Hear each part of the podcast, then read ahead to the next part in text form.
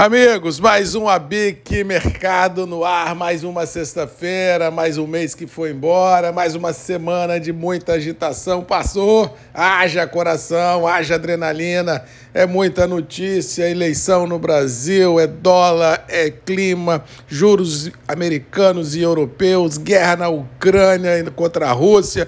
Realmente é uma salada, é uma sopa de letrinhas que só trazem adrenalina e emoção em alguns momentos, estresse para o mercado e para a nossa vida uh, no dia a dia. E essa semana, feliz ou infelizmente, não foi diferente, muito pelo contrário, foi uma semana marcada por esse olho do furacão, essa tempestade perfeita que assolou os mercados e a vida de todos nós. Nova York e Londres vêm desenhando uma curva de baixa sem precedentes, há muitos anos não vista o tamanho da queda que as bolsas vêm desenhando. Diga-se de passagem, é uma das pouquíssimas commodities agrícolas que desenharam uma curva de baixa com essa força nos últimos dias e realmente chama a atenção porque não há no quadro fundamental, nem no quadro especulativo, nada que respalde uma baixa tão forte, tão violenta e tão rápida quando foi presenciado mercado nas bolsas internacionais, já que o cenário hoje vigente é válido para quase todas as commodities agrícolas, ou seja, não é crível só o café ter sofrido tanto quanto sofreu, e isso impactou a vida de muitos operadores e principalmente do setor produtivo, porque os preços internos do café foram depreciados na mesma proporção que Nova York caiu. Porém, não houve grandes volumes eh, nos níveis mais baixos, porque o, o, vendedor, de uma forma macro, se retraiu, esperando passar esse efeito manada dos mercados para ver o que sobra, para ver o que, que acontece nisso tudo. Mas, bem ou mal, é fato a gente dizer que o mercado perdeu a pegada, que o mercado desenhou uma curva de baixa e agora só o transcorrer do dia a dia das operações é que dará uma maior é, indicação ao, aos envolvidos na rotina cafeira de como o mercado ficará nas próximas semanas, que mês. O que posso dizer é o que eu já disse. Primeiro, caiu demais. Segundo, não houve vendedor nas bases mais baixas no volume proporcional à queda internacional. E o sentimento que pairou no ar durante a semana, principalmente de quarta para frente,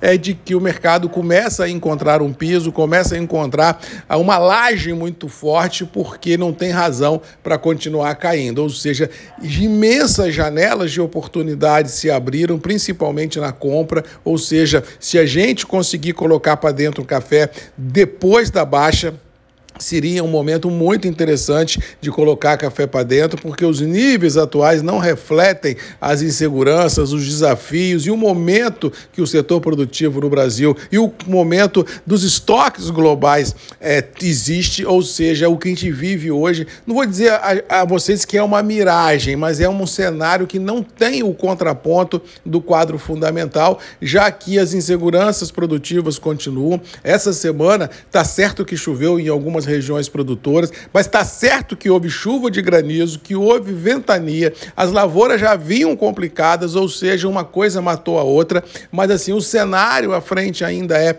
desafiador, porque existe a possibilidade de chuva, mas ninguém sabe mensurar a força que ela vem, ou seja, isso pode ser bom e pode ser ruim. Lá fora, os estoques estão em níveis nada confortáveis, ou seja, o que eu posso passar como meu sentimento agora no final da semana é que o mercado hoje existem muito mais janelas de oportunidade para aquisição de algumas qualidades de café com preços interessantes do que uma porta de saída, do que andar de salto alto, do que dar as costas ao mercado do café. Muito pelo contrário.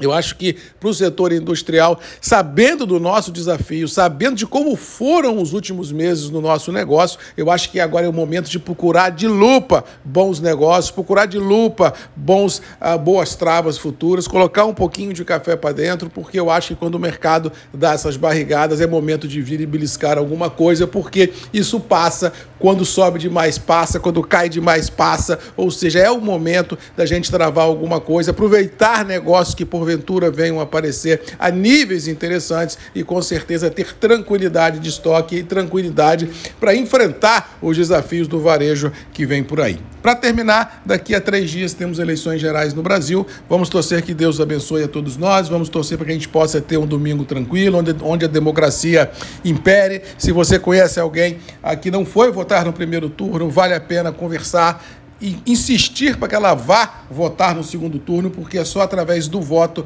que a gente pode garantir um presente e um futuro melhor, não só para o Brasil, mas para qualquer democracia mundo afora. É isso. Vamos exercer domingo o nosso poder de voto e pedir a Deus para que Ele abençoe o Brasil e os brasileiros para que façam a escolha certa, para que a gente possa ter tempos à frente menos complicados. Beijo no coração de todos, fiquem com Deus. Um abraço do Marcos Magalhães, da Voz do Café, parceiro da BIC, parceiro das indústrias de café do Brasil. E lembrando duas coisas. Primeiro, semana que vem temos um encontro marcado, a BIC Mercado, toda sexta-feira. E daqui a menos de 30 dias temos um encontro marcado lá no Em Café, Rio de Janeiro, de 23 a 27 de novembro. Eu estarei lá e será um prazer dar um abraço em todos vocês, colocar a conversa em dia e tomar um cafezinho de boa qualidade, porque ninguém é de ferro. Um abraço, que Deus nos abençoe e até sexta que vem, a Bic Mercado, Marcos Magalhães e você tem um encontro marcado aqui. Um abraço e até lá. Tchau!